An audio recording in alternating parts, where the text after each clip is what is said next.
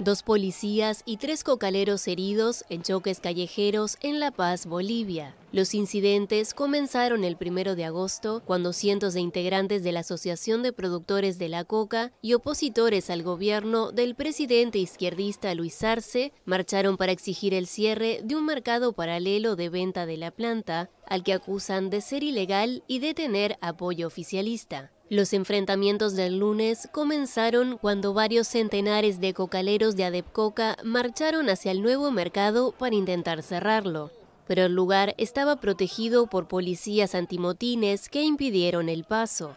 Los cocaleros empezaron entonces a lanzar petardos, fulminantes de dinamita y piedras. Los uniformados respondieron con gases lacrimógenos para dispersar a los manifestantes. La disputa entre los dos grupos de cultivadores de coca se centra en quién debe controlar la comercialización. El gobierno de Arce convocó a los dos sectores al diálogo para las próximas horas.